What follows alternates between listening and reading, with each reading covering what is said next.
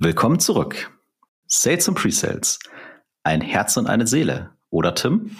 Naja, ehrlicherweise nicht immer, aber natürlich idealerweise schon. Die Frage ist also, wie komme ich da eigentlich hin? Das beantworten wir heute zusammen mit unserem Gast. Und damit viel Spaß mit der heutigen Folge.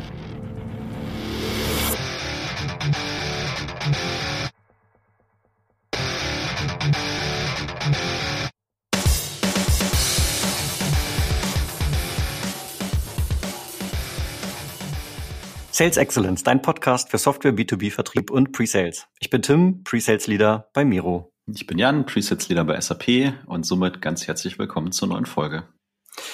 Lieber Hörer, lieber Hörerin, dieser Podcast ist ein Hobbyprojekt. Ihr wisst das. Wir freuen uns daher über jede Unterstützung. Schau gerne mal in die Show Notes. Dort findest du nämlich einen Link zu unserem Buch, Die sechs Wege zum effektiven Sales Engineer. Und wir danken dir schon mal dafür. Somit möchte ich unseren heutigen Gast vorstellen. Er ist tatsächlich gelernter Kellner, ist dann über den Vertrieb in der Müllentsorgungsbranche tatsächlich auch in die Softwarewelt gekommen, macht jetzt im Prinzip seit zehn Jahren Account Executive im SaaS-Umfeld, war schon bei Salesforce, SAP, ist jetzt bei Seismic. Marc Grebner, schön, dass du da bist. Moin zusammen. Hallo Jan, hallo Tim. Freut mich, dass ich dabei sein kann. So, wir drei kennen uns ja jetzt auch schon äh, ein bisschen länger, aber ihr beide insbesondere kennt euch noch ein Stückchen länger. Und äh, Jan war ja bei Salesforce auch mal Sales Engineer und Marc, du warst bei Salesforce AE, dort habt ihr euch kennengelernt. Und genau um dieses Zusammenspiel Sales und Sales Engineering soll es hier heute auch in dieser heutigen Folge gehen. Und vielleicht mal äh, zur, zur Hinleitung zum Thema. Wie beide habt ihr denn euer tiefes Verhältnis miteinander gebildet? Jan, vielleicht magst du die kleine Geschichte mal erzählen. Ich muss die Geschichte erzählen, okay. Also ich habe. Also, ihr könnt sie auch zusammen erzählen und ergänzen. Der Marc kann ergänzen. Also die erste Oppi mit dem Marc habe ich radikal schlecht qualifiziert anscheinend, weil wir saßen erstmal sieben Stunden zusammen im Zug, um zum Kunden zu kommen. Nach Ostfriesland, wichtiger Punkt. Nach Ostfriesland, genau. Um dann zwei Stunden Meeting zu wuppen und dann wieder sieben Stunden mit dem Zug heimzufahren. Also wir waren 15 Stunden nur auf der Straße für diesen Termin. Und äh, ich glaube, nach 15 Stunden zusammen im Zug gibt es zwei Möglichkeiten. Entweder man mag sich oder man mag sich halt nicht. Ja, wir mögen uns sehr mittlerweile. Und äh, da hatten wir viel Zeit, uns äh, kennenzulernen und uns auszutauschen. Das Meeting war auch ganz okay. Aber diese Zugfahrt werde ich, werde ich wohl mein Leben lang nicht vergessen. Es gibt auch noch schöne Schuhs, äh, äh, Bilder davon. Ähm, du in Sneakern, ich damals noch in Lederschuhen. Heute habe ich auch nur noch Sneaker an. Insofern absolut, stimmt. Aber ich finde das eigentlich eine gute Überleitung, weil ich glaube, wir sind sieben Stunden Zug gefahren, haben, glaube ich, über Gott und die Welt geredet, aber nicht Discovery oder Qualification oder überhaupt uns vorbereitet. Und eigentlich im Nachhinein haben wir beide danach gemerkt, wichtiger Punkt war, vielleicht diesen Termin einfach besser vorzubereiten. Weil es war zwar umweltfreundlich im Zug, aber wir haben uns einfach zu wenig darauf konzentriert zu sagen, was wollen wir da eigentlich? Hm. Ja, ich kann mich auch immer, also ich kann mich nur noch an eine Sache erinnern, ne, weil da hast du vorher auch gesagt, so, ey, der eine Typ ist ganz empfindlich, da darfst du keine englischen Begriffe verwenden. Und ich habe also wahrscheinlich eineinhalb Stunden da irgendwie Demo und sonst irgendwelchen Scheiß erzählt, ja. Und mir ist in eineinhalb Stunden einmal so ein Begriff rausgeschnitten. Das hat dieser Typ genommen und gesagt, na, na, na, na. Ja, und ich, ach du Scheiße, ja. Also war wirklich herrlich, war wirklich herrlich. Super, also so habt ihr beide sozusagen euer AE und SE-Verhältnis. Äh, das war so das Fundament, auf dem eure Beziehung sozusagen ruhte. Aber fangen wir vielleicht mal von vorne an. Ne? Marc, ich habe ja vorhin gesagt, du bist gelernter Kellner. Und das ist ja ein, spannender Punkt. Wir hatten auch schon mal hier im Podcast jemanden, der kam aus der Hotelbranche. Und äh, wir konnten da tatsächlich eine Schleife ziehen, auch zu den vertrieblichen Themen. Was hast du denn für dich aus dem Kellnerberuf mitgenommen, was du heute noch als, als äh, als Element in deinem Vertriebsdasein einbringst. Hast du da, hast du da was für uns? Ja, habe ich auf alle Fälle was, weil, also ein Kellner ist ja sozusagen, also ich habe ja wirklich ganz klassisch Restaurantfachmann gelernt im, in einem Fünf-Sterne-Laden in München, auch noch eine relativ alte Schule, Ende der 80er, Anfang der 90er. Und mein damaliger Oberkellner war schon damals 60. Also jetzt kann man sich ungefähr das Zeitschienen technisch vorstellen, das ist über 30 Jahre her. Und dann noch mal eine Generation davor mit dem Oberkellner. Und der Typ hat immer ganz klar gesagt, du fängst ja wirklich als Teller-Taxi an. Ja? Also sprich, du bist der Kommi, der einfach nur die Teller von der Küche in den Vorbereich bringt und der Chef de Rang bringt den Teller an den Tisch. Und wichtig war es für mich natürlich, es war ein Sterne-Restaurant, dass das natürlich alles funktioniert, dass da das Essen dasteht, da die Glosch drauf ist, das Essen warm ist. Und ähm, du bist ja final abhängig von der Küche. Und das ist, glaube ich, genau die Verbindung, die wir heute auch mit dem Sales Engineer haben, in diesem ganz klaren Thema. Wenn das Team nicht funktioniert und das auch nicht abgestimmt ist, dann kann dich entweder der SE in etwas reiten, ja, oder du bekommst weniger Tipp und du kriegst auch weniger Anteile für die Küche. Also die Abhängigkeiten sind ganz klar. Das ist erstens Kohle und besser Prozess, besser Customer Experience. Und wenn du dich mit den Küchenleuten nicht gut gestellt hast, weil die konnten dich ja komplett veralbern, die geben dir einfach den falschen Tisch oder bestellen ein Ding nicht und der ganze, ganze Tisch fliegt auf, Chefterrain flippt aus, der Oberkellner flippt aus, der Kunde flippt aus und du kriegst weniger Geld. Also sehr ganz klassischer Zusammenhang und das dauert auch nicht sechs Monate wie heute im Sales Engineer oder bei uns im Vertrieb oder vielleicht sogar zwölf Monate, sondern der Abend ist einfach gelaufen. Du läufst einfach mit weniger Geld raus. Und ich glaube, da ist es ganz, ganz klar, wie kannst du dich mit den Leuten gut stellen, um zu sagen, der Prozess funktioniert und der Kunde ist zufrieden und du kriegst einfach mehr Geld. Und das ist, glaube ich, ein ziemlich enger Zusammenhang. Ja. Und also ich, äh, jetzt wo ich dir schon so zugehört habe, ne, du hast jetzt natürlich von deinem Kellnerjob erzählt, aber im Prinzip kannst du die Essenz äh, rausziehen und genauso auf die Teamarbeit im Vertrieb anwenden, von dem, was du gerade gesagt hast. Am Ende geht es natürlich auch für uns im, im Sales Engineering, aber auch im Vertrieb natürlich um den auch wirtschaftlichen Erfolg unseres Arbeitgebers. Damit sind Incentives verknüpft und damit ist auch unsere Brieftasche natürlich äh, berührt. Aber äh, am Ende geht es natürlich auch um den Kunden. Und um den Kunden geht's äh, im Restaurant. Da hast du, wie du richtig sagst, natürlich am Ende des Abends kriegst du schon dein Feedback. Bei unseren B2B-Vertriebszyklen dauert es vielleicht mal einen Monat oder zwei länger. Aber äh, vom Prinzip her das Gleiche. Und Okay, also du sagst, sich mit den Leuten gut stellen, aber vielleicht fangen wir mal tatsächlich mit der bösen Seite an und äh, beginnen mal in das Thema rein und sagen, jetzt nach deinen zehn Jahren Softwarevertrieb, mit Jan haben wir hier einen SE an der Seite, mit dem hast du dich offensichtlich gut verstanden. Aber vielleicht mal ganz doof gefragt, wann funktioniert es denn mal nicht? Und, und was, wie wirkt sich das aus, wenn man kein gutes Verhältnis mit seinen SE-Mitarbeitern, Kollegen hat? Also ich glaube, das wirkt sich insofern aus, wenn du eben Termin einfach merkst, es ist sozusagen nicht abgestimmt im Sinne von, du kannst ad hoc nicht reagieren, weil du kannst dich nicht sauber abstimmen, ja, also in dem Termin, ohne dass der Kunde das merkt. Und vor allem, wenn man sich sozusagen gegenseitig äh, nicht ergänzt, sondern über die Füße stolpert. Und ich glaube, das ist eigentlich das Größte, was passieren kann. Und lernen kannst du das, glaube ich, nur, indem du mit den Leuten wirklich übst. Weil dann lernst du die Leute auch kennen. Was ist das für ein Typ? Redet der viel, redet der wenig? So wie ich zum Beispiel, dass man mich eher unterbrechen muss, um jetzt nicht super Monologe zu führen. Und eben, wenn es um Details geht, einfach zu sagen, ich übernehme jetzt mal, oder wenn ich eben sage, das ist jetzt viel zu theoretisch, ich springe in irgendeine Customer Story dann noch mit rein. Und das merkst du eigentlich nur, wenn du wirklich mit den Leuten übst. Und ich glaube, äh, da bin ich schon bei einigen auf die Füße getreten, weil ich halt einfach gesagt habe, sorry, so funktioniert es nicht und so versteht das einfach auch niemand. Aber eben im Try-Run ja, und nicht im Customer Call. Ja. ja, da fällt mir der Schlüsselsatz ein, den Jan immer wieder gerne predigt. It's all about preparation. Äh, also auch wieder hier. Aber was du jetzt gerade ausgeführt hast, hat mich auch nochmal was anderes, was anderes erinnert. Und das ist vielleicht ein bisschen auch eine persönliche Präferenz beziehungsweise eine Art und Weise, wie man die Organisation aufsetzt. Ne?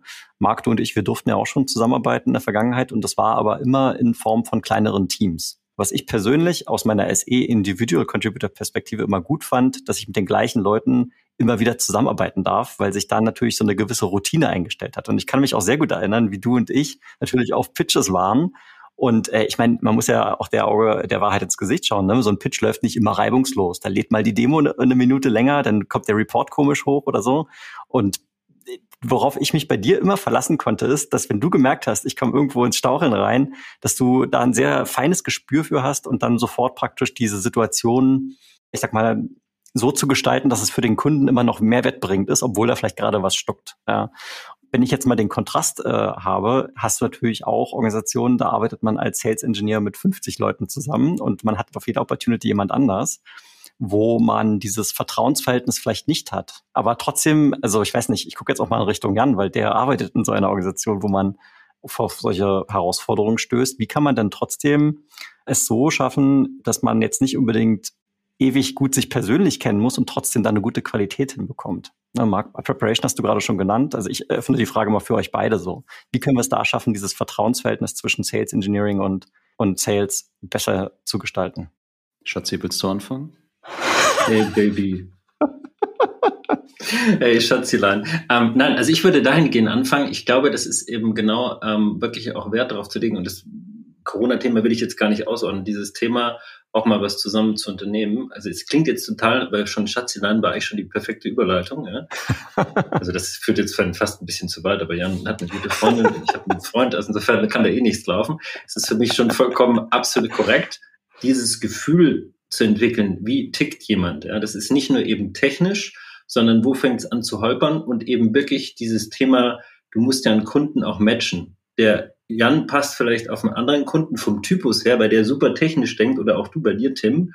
Ich erinnere mich an schöne Meetings am Genfer See, ja, wo wir dann einfach auch ganz klar gemerkt haben, hey, das ist der Match dahin und das ist der Match dahin und dass du genau dann auch diese Leute abholen kannst. Und das merkst du nicht in irgendwelchen Tryruns und in irgendwelchen Kundenmeetings, sondern das ist eben, wenn man sich auch wirklich mal out of the box in einem ganz anderen Atmosphäre auch trifft und ich glaube, das wird auch vielmals unterschätzt, gerade was dieses Thema Team-Event, Teamarbeit oder überhaupt, wenn Teams schon nur zwei sind, und ähm, Jan, du gehst vielleicht noch daran, wenn es zehn sind, das ist aus meiner Sicht extrem wichtig, weil du die Leute ganz anders an verstehst. Ja? Da ist dann keine große Kommunikation im Sinne des Verbalen notwendig, sondern du merkst es einfach. Ja? ich kann es mal ergänzen, vielleicht aus zwei Aspekten, nämlich ich sage jetzt mal so Working Environment, ne? also wo, wenn du eine große Organisation hast, finde ich es umso wichtiger, dass du intern aligned bist. So, also wie gehen, wie ist unser Sales-Prozess? Wie gehen wir engagementmäßig? Wie wollen wir miteinander umgehen? Welche Sprache sprechen wir? Verstehen wir alle das Gleiche, wenn wir auf so eine Opportunity gucken? Also ganz wichtig finde ich, solche Dinge mal zu definieren, ja, und das auch in meiner Sales- und Pre-Sales-Abteilung auszurollen und äh, Governance zu machen, dass, also, dass die Baseline für alle so einfach und klar ist und verständlich ist, dass du im besten Fall schon mal die gleiche Sprache sprichst, was den Inhalt angeht. Das macht nämlich dann, glaube ich, alles, was danach kommt, auch ein bisschen, bisschen einfacher. Aber das ist keine leichte Aufgabe, meiner Erfahrung nach. Aber da steckt extrem viel Potenzial drin, aus meiner Sicht, nämlich auch gewisse Dinge mal ganz bewusst geklärt zu haben. Ne? Also harte Fakten auch mal zu schaffen, weil dann gibt's auch auch weniger Streit. Und das Zweite ist, was Marc auch gesagt hatte, finde ich, in diesem persönlichen Umgang, also einfach mal bei sich selber anzufangen. Ne? Also ist natürlich immer einfach zu sagen, boah, der blöde Seller äh, hat da wieder so einen Scheiß gebaut und so weiter. Ja, das mag ja auch sein, ja, aber habe ich mit dem Seller am Anfang mal klar vereinbart, was meine Erwartungshaltung ist und wie ich mit ihm arbeiten will? Und oftmals wird die Antwort sein, nein, habe ich nicht, ne? weil ich äh, davon ausgegangen bin, dass schon alle so machen werden, wie es in meinem Kopf läuft. Und ähm, da glaube ich, kann sich jeder, egal ob jetzt Sales oder Pre-Sales, das Leben viel, viel einfacher machen, wenn du zum ersten Mal halt zusammen engaged, einfach mal Setting the Scene machen. Ne? Und diese ganzen einfachen Fragen zu stellen. Hey, wie arbeitest du normalerweise? Ich mache das normalerweise so. Kommen wir da sinnvoll zusammen? Was ist deine Erwartungshaltung? Hier ist meine Erwartungshaltung. Und auch dann wird das Leben schon wieder entspannter. Und wenn du dann idealerweise noch vielleicht dich halt, ich sage jetzt mal, emotional auch verstehst oder zwischenmenschlich, dann gehst du halt abends noch mal ein Bier trinken oder was, dann ist ja auch okay. Ne? Aber ganz banal am Anfang mal ein Check-in machen und zu sagen, so, reden wir hier vom Gleichen oder müssen wir gewisse Dinge vielleicht noch mal besprechen? Und dann, glaube ich, kannst du viel angenehmer arbeiten an der einen oder anderen Stelle. Mhm. Und ich, ich möchte es gern ergänzen, ne? weil was ganz häufig so, ich sag mal, im operativen Alltag passiert und selbst bei, bei kleineren Vertriebsorganisationen passiert ist, ne? da wirst du auf eine Opportunity gesetzt, auf dein, von deinem SE-Manager, dann kriegst du eine E-Mail hier, neuer CM-Eintrag, jetzt hier Opportunity für dich und siehst, okay, neuer Seller, habe ich noch nie mit zusammengearbeitet. Ne? Also was ja sowieso auf jeden Fall passieren sollte, ist, dass man irgendwie mal einen Abstimmungstermin macht für diesen einen Kundentermin, der da irgendwie vielleicht dann schon ansteht, vielleicht schon geplant ist, was auch immer.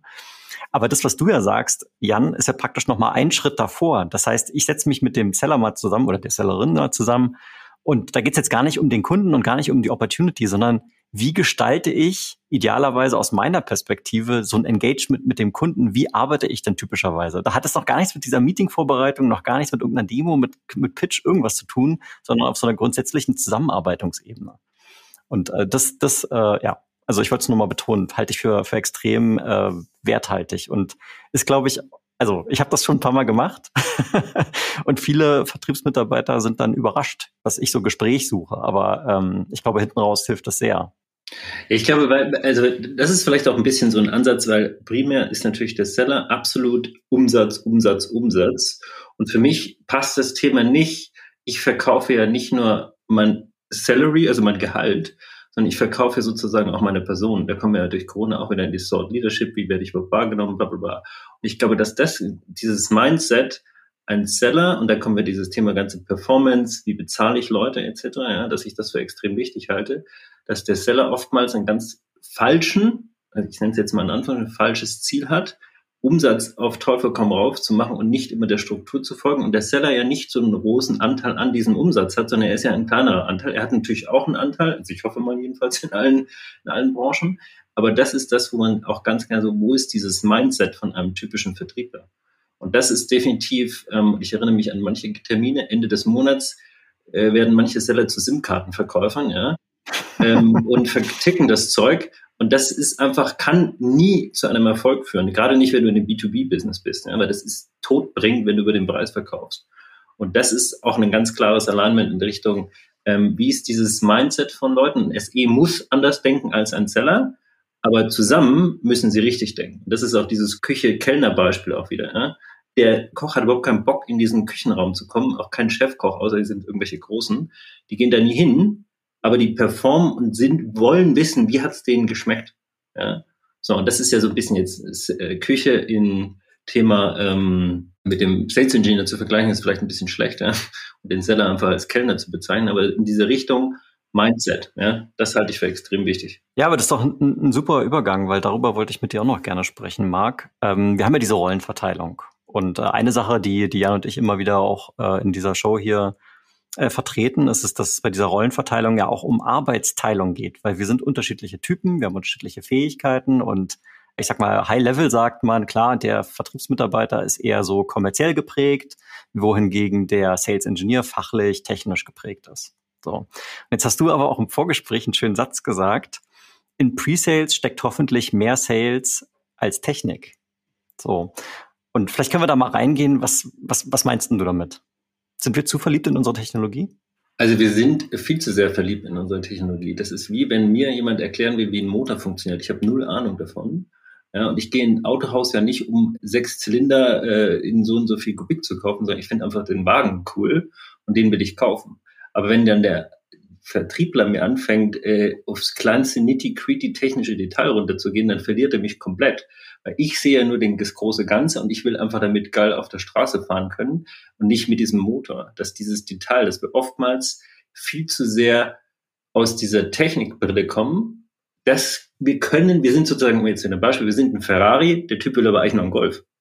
So, also klar, erstmal preistechnisch schon mal eine andere Frage, aber auch von dem Anspruch her, er will einfach jetzt von A nach B kommen und nicht zwischendrin noch irgendwas machen. Und dass wir deswegen zu Technik verliebt sind, dass wir viel zu wenig zuhören, was will denn der Kunde eigentlich? Und dass wir uns ungefähr sieben Steps zurücknehmen, was der Kunde erstmal will und dann häppchenweise aufbauen, wenn wir verstanden haben, das hat er jetzt verstanden. Das ist ja wie ein Grundschüler auch nicht sofort äh, Wurzeln im Quadrat rechnen kann, sondern der fängt bei den Grundrechenarten an und arbeitet sich langsam hoch. Und oftmals, glaube ich, verkaufen wir sofort die super ähm, Quadratwurzeln und nicht erstmal die Grundrechenarten. Und deswegen sind wir aus meiner Sicht oftmals in, gerade in diesem ähm, Technikvertrieb viel zu viel in unsere Technik und in unsere Lösung verliebt. Wie versuchst du, wenn du mit Sales Engineers zusammenarbeitest und ihr in einen Termin hineingeht, wie versuchst du dem entgegenzuwirken? Wie redest du da mit den Sales Engineers oder wie geht ihr in die Vorbereitung rein? Was, wie verhinderst du, dass der Sales Engineer den Kunden mit Features und Functions erschlägt? Also final, glaube ich, erstmal ist es nicht die Antwort. Also der Sales Engineer kann eigentlich in die richtige Richtung laufen. Ich rede eigentlich erstmal mit dem Kunden. Weil ich ja sozusagen will, ähm, erstmal zu verstehen, wie tickt der Typ? Ist der jetzt IT? Ist der Marketing? Ist der Sales? Ist der Operations? Dann hast du ja auch schon mal so ein typisches Mindset schon mal im Kopf. Und wenn ich der weiß, der will nur Feature Function im Sinne von boom, boom, boom und nicht bla, bla, bla, dann macht es auch keinen Sinn, eine riesen äh, hyper schöne Story drum zu bauen. Aber wenn ich das eben weiß, dann kann ich den Pre-Sales auch wesentlich besser ähm, briefen. Ey, wie machst du jetzt deine Demo? Klar wollen wir dieses Show-Tell-Show machen, also nie im Feature-Function nach dem Motto, klicken Sie hier und machen Sie da. Aber eben dieses Thema wesentlich mehr aufzuräumen, deswegen ist für mich die Verantwortung, Vertriebler ist ja eigentlich nur ein schlechter oder guter, hoffentlich, Projektleiter. Der muss ja zuhören können und ich bin, ich sitze ja immer zwischen den Stühlen. Ja, also in, in der Mitte des Kreises, wie auch immer irgendwelches Bild man haben will, ja, dass ich die Leute eben abhole und ich muss die Kundeninformationen auch einfach übersetzen für den Vertrieb, äh, für den Seller, äh, für den, sorry, für den ähm, Pre-Sales. Oder die Leute, die daran beteiligt sind, weil Pre-Sales ist ja nicht das Einzige. Jan, du hast gerade bei Tell, Show, Tell äh, gelacht. Warum hast du denn da so gelacht, Jan? Ja, weil der Marc Show, Tell, Show gesagt hat. Erklär, erklär's mal kurz auf, Jan, bitte. Ja, der Marc macht natürlich gern Show, das ist ja klar.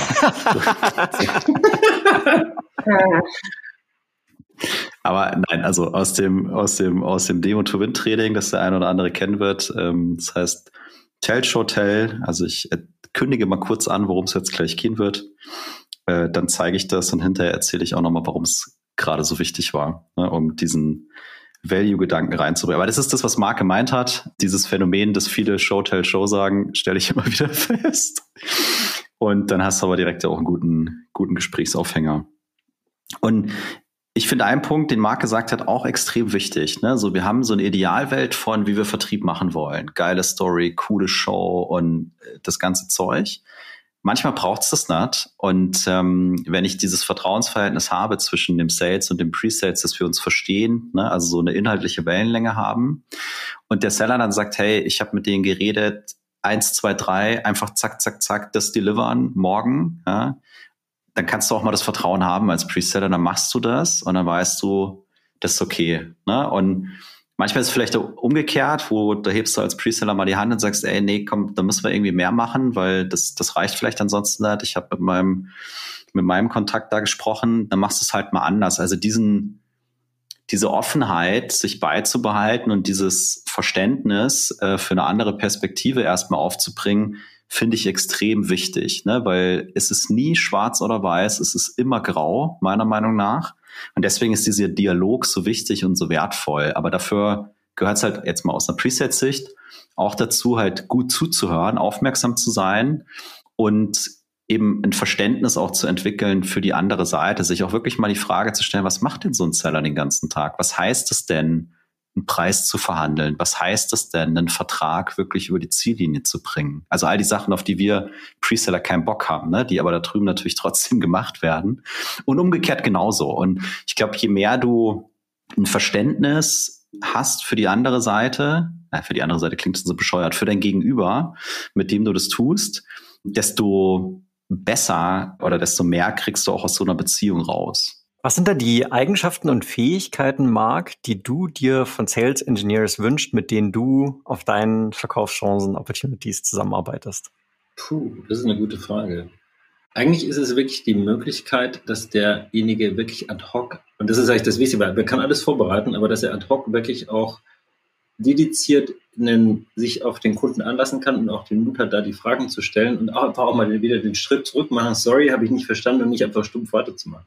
Das halte ich für extrem wichtig, weil das kann so in die falsche Richtung laufen, ähm, dass man da wirklich ganz klar den Anspruch hat. Und wir hatten ja, du hattest es ja vorhin gesagt, Tim, in Pre-Sales steckt es ja drin und das ist jetzt, wir wollen jetzt nicht mit Buchstaben arbeiten, aber es ist 50 Prozent ist ja jetzt Sales. Ja?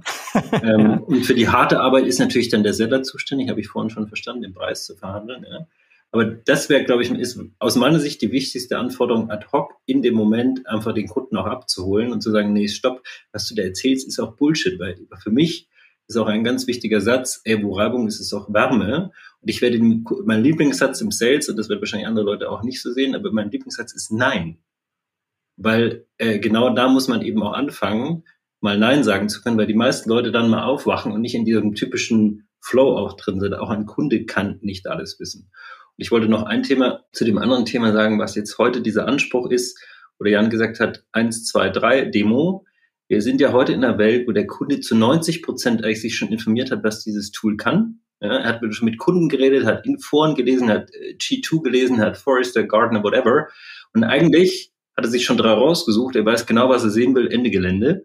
Und nicht noch dieses Blabla, was er eigentlich schon gelesen hat. Und das ist ja eine Entwicklung, die er vor zehn Jahren noch ganz anderen war. Heute geht's ja, und Gartner sagt ja sogar schon, äh, dass es über 80, 85 Prozent sind, wo die Leute heute schon so schlau, und das halte ich jetzt bitte in An Anführungsstrichen, weil manchmal ist es auch crazy, was die als schlau oder Wissen bezeichnen. Ja.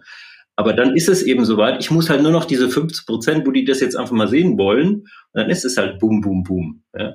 Und das ist, glaube ich, extrem wichtig, auch mal zu antizipieren, wie müssen wir unseren Verkaufsprozess da auch anpassen. Ja.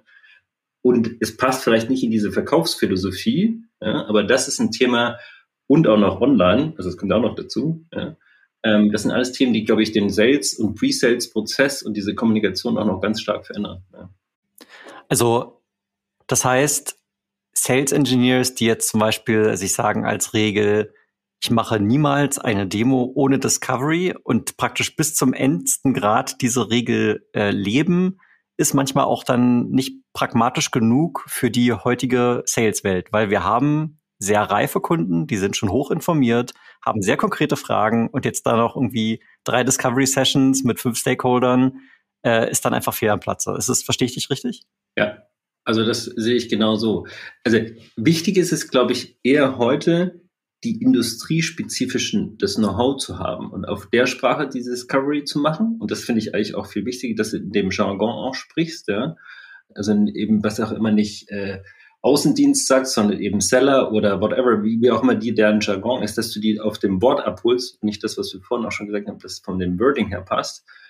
Und da ist manchmal einfach eben, aber auch wieder von der Persona, von dem Level auch natürlich abhängig. Deswegen Discovery also ich würde mal sagen, Qualification hundertprozentig, das ist extrem wichtig, ja. Aber Discovery kann halt auch mal länger und kürzer ausfallen, ja. Ist ja genau die Geschichte, die ich da vorhin gemeint habe. Ne? Es ist nicht schwarz und weiß. Also ich glaube, diesen Anspruch zu haben, No Demo without Discovery, finde ich erstmal okay, ne? weil es ja auch ein gewisses Mindset widerspiegelt. Ich habe Interesse, ich bin neugierig, ich will Dinge verstehen, ich äh, hinterfrage gerne. Ich stelle auch mal in Frage. Aber es ist halt nicht schwarz-weiß und Discovery passiert vielleicht auch mal on the fly. Ja? Und äh, ich muss dann auch mal das Vertrauen äh, zu meinem Sales-Kollegen oder Kollegin haben und sagen, jo, komm, wir gehen da mal rein, wir hören uns das mal an. Ja? Und dann können wir immer noch eine neue Entscheidung treffen, etc. Aber so, es ist halt grau, ne? Und den Anspruch zu haben, zu discovern und zu verstehen, um einen besseren Mehrwert liefern zu können, 100% d'accord. Wie das in der Umsetzung aussieht, ist ja sehr flexibel oder kann sehr flexibel sein, wie Marc gerade gesagt hat. Ich habe noch zwei Themen, über die ich gerne mit dir sprechen möchte, Marc. Das eine ist mal Incentives. Da hatten wir ja vorhin schon mal ganz kurz gesprochen. Und das zweite Thema ist äh, Feedback-Kultur. Fangen wir mit den Incentives an. Ja.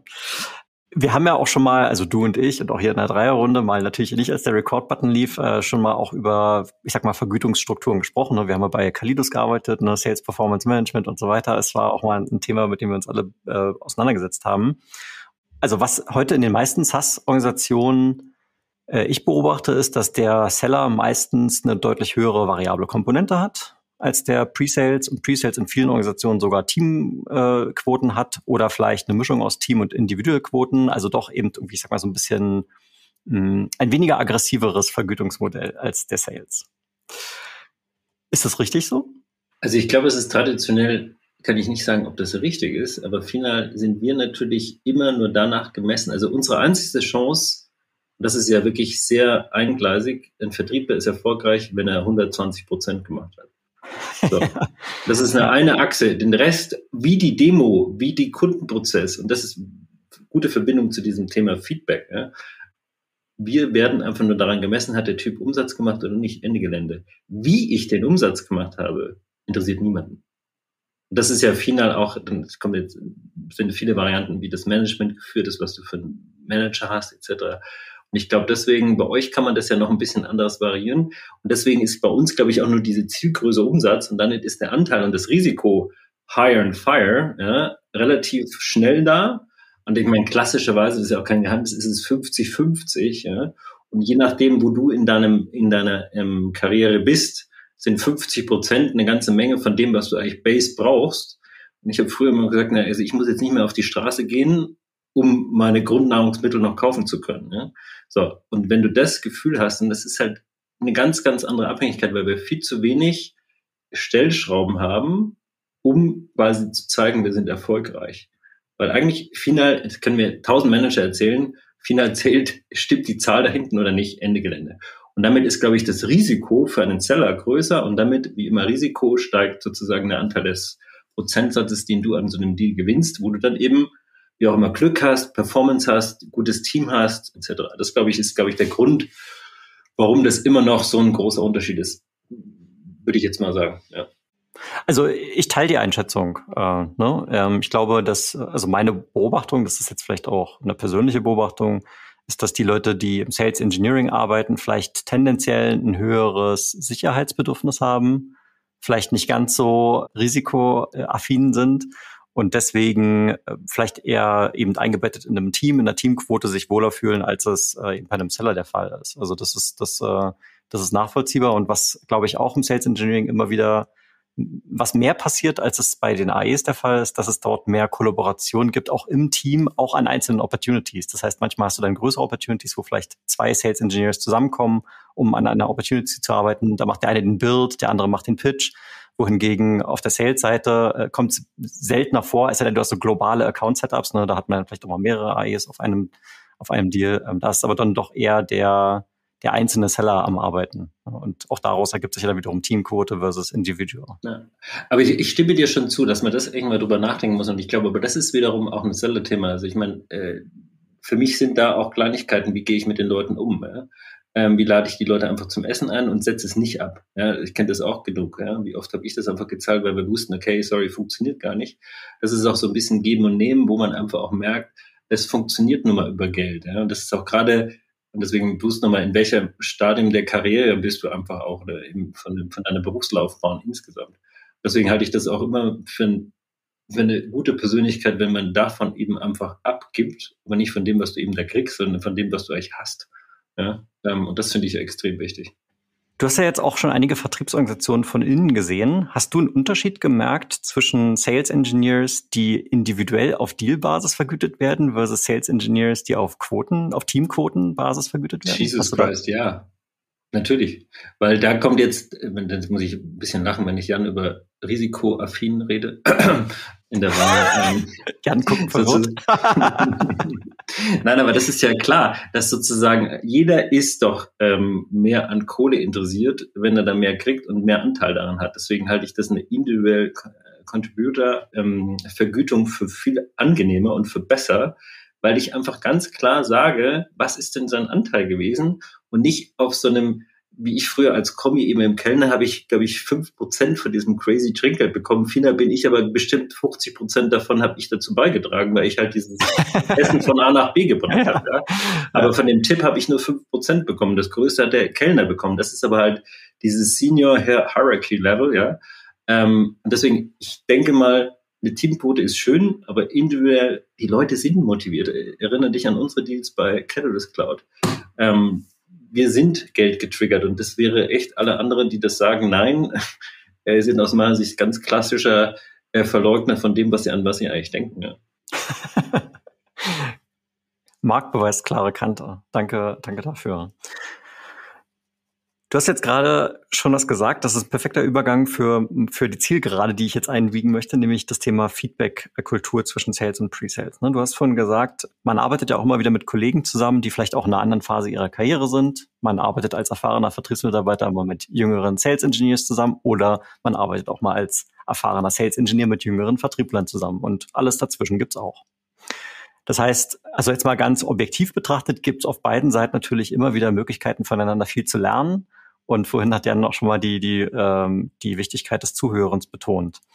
Wenn du jetzt als erfahrener Sales mit einem Sales Engineer zusammenarbeitest, der jetzt frisch dabei ist, legst du von Anfang an da einen Wert auf, auf, auf Feedback-Kultur? Sagt ihr, okay, wir setzen uns nach jedem Termin mal hin und reden mal drüber, was ist gut gelaufen, was nicht? Oder ist das mehr so ein, so ein flüssiges Gespräch über die, die Engagements einer Opportunity hinweg?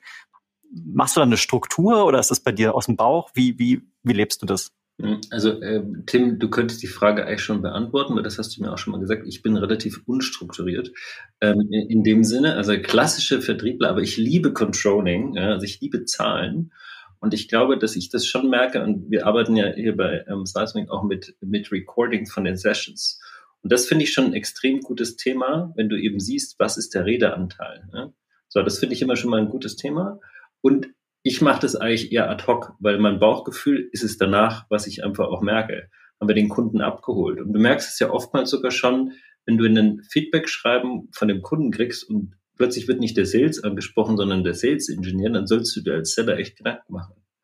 Wer hat jetzt gerade den besseren Job gemacht? und wer hat ihn wie auch abgeholt. Sondern das sind alles für mich Parameter, die einfach damit reinzählen. Aber viel mache ich das eigentlich unstrukturiert, im Sinne dessen eben auch, äh, je nachdem, kann man jetzt Reifegrad eines Sales in äh, Pre-Sales, also je nachdem, wie erfahren er einfach ist, ähm, mache ich das eigentlich unstrukturiert. Ich halte es aber für extrem wichtig, weil nur daraus können wir eben auch lernen. Und ich frage auch oftmals den Kunden, wie er das wahrgenommen hat. Weil auch da können wir extrem draus lernen. Wie oft fragen dich Sales Engineers ganz bewusst nach einem Engagement nach Feedback? Immer wenn ich mit euch beiden zusammenarbeite. ja, klammer uns beide mal, mal bitte aus. Ich, ich also versuche eine gewisse, eine gewisse. Nein, nein, nein, das ist alles gut. Ich, ich hab schon, ja, das ist schon vollkommen verstanden. Also ich würde mal sagen, es machen wenig Menschen, weil viele Leute nicht feedbackfähig sind. Und ähm, das ist eigentlich das, worauf wir immer wieder nicht zurückkommen. Und deswegen wieder meine Verbindung zum Kellner. Der Kellner hat sofort ganz klar in seinem Geldbeutel, ist der Tag geil gelaufen oder ist er schlecht gelaufen? Viel Trinkgeld heißt gut gelaufen, wenig Trinkgeld heißt schlecht gelaufen. Und das fehlt uns total, diese Verbindung zu diesem Kunden. Und das ist auch das Beispiel, was du vorhin gesagt hast. Äh, was will denn der Kunde eigentlich hören? Verkaufe ich ihm gerade eine Ferrari, obwohl er nur einen Golf will? Wir hören viel zu wenig zu. Und dieses Feedback kriegen wir am Ende leider auch nicht, weil der Kunde ist einfach nur weg und wir können nichts daraus lernen. Und der Kellner kann das viel besser an seinem Geldbeutel klar machen, weil ja, ist natürlich auch ein anderes Business, ja. Aber deswegen, wir haben viel zu wenig Feedback-Kultur, ja? absolut. Und deswegen auch Feedback-Kultur heißt ja auch mal hart zu sein. Also sprich, wirklich zu sagen, sorry Jungs, also das war echt Mist, ja. Ähm, und da einfach ganz klar herauszuarbeiten und dann eben, was ich wirklich für gut halte, ist eben mit diesen Recordings zu arbeiten, weil äh, schwarz auf weiß oder wie auch immer man das sagen will, hörst du einfach nochmal an. Das ist positiv wie negativ, ja. Um einfach da auch äh, innerhalb von der Community, jetzt Pre-Sales oder Sales, auch Best Practice zu sharen. Ja. Du warst ja auch mal frisch im, im SaaS-Umfeld, äh, als du angefangen hast. Und dort hattest du sicherlich auch mal Sales Engineers an deiner Seite, die schon ein bisschen länger dabei waren. Was konntest du von denen lernen? Also mein Einstieg von, wie du es ja vorhin so schön gesagt hast, aus dem Müll zur SaaS äh, Company, ja. Ähm, Müllentsorgung habe ich gesagt. Von der Müll ist alles gut. Äh, von der Müllentsorgung zur SaaS Company ist natürlich ein ganz anderes Business, aber ähm, wir haben ja nie irgendeinen äh, Ingenieur im Hintergrund. Ich habe immer als einzelnen Contributor in diesem Sales-Prozess gearbeitet. Was ich da gelernt habe, ist wirklich eben auf eine technische ähm, Expertise zurückzugreifen und dann auch strukturierter zu arbeiten. Das muss ich ganz ehrlich sagen, weil das, Jan, wenn ich dich dann nochmal anschaue oder auch dich, Tim, äh, da gibt's einfach mal Struktur dazu. Und das ist das, was ich da auch gelernt habe. Ja. Aber, und das ist, sorry, ein Nachsatz noch dazu ist eben, dass dieser Vertrieb, dadurch, dass diese Verkaufszyklen so lang sind, ja, dass wir eben oftmals diesen, diese Steps und Strukturen, dieses Feedback verlieren und damit einfach das ein bisschen zu sehr verschwimmt. Ja. Ja, perfekt. Viel, vielen Dank dafür, Marc. Dann habe ich jetzt noch eine letzte Frage für dich. Du hast jetzt hier die ultimative Chance an die Welt da draußen, an die Sales Engineers äh, der, der ganzen Softwarebranche, eine WhatsApp-Nachricht zu schicken. Und du aus deiner Brille des Vertriebes, was würde in dieser WhatsApp-Nachricht drin schicken? Also ich habe äh, das einmal gelesen, das war ein Satz, den ich neulich hatte. Das war, ähm, je digitaler unsere Welt wird, desto bedeutender wird der Mensch. Und deswegen würde ich an den Vertriebler und an den Sales Engineer im Besonderen schreiben. Schreibt weniger, sondern redet mehr miteinander. Sehr schön. Vielen Dank dafür, Marc. Somit danken wir dir, lieber Zuhörer, lieber Zuhörerin, wieder für deine Aufmerksamkeit. Schön, dass du bis zum Ende mit uns dabei warst. Das waren für dich Jan und Tim im Sales Excellence Podcast. Dein Podcast für Software B2B Vertrieb und Pre-Sales. Wenn du mit uns in Kontakt treten möchtest oder mit dem Marc, wir packen natürlich alles in die Show Notes. Du findest uns auf LinkedIn. Schön, dass du wieder mit dabei warst und bis zum nächsten Mal. Auf Wiedersehen. Ciao.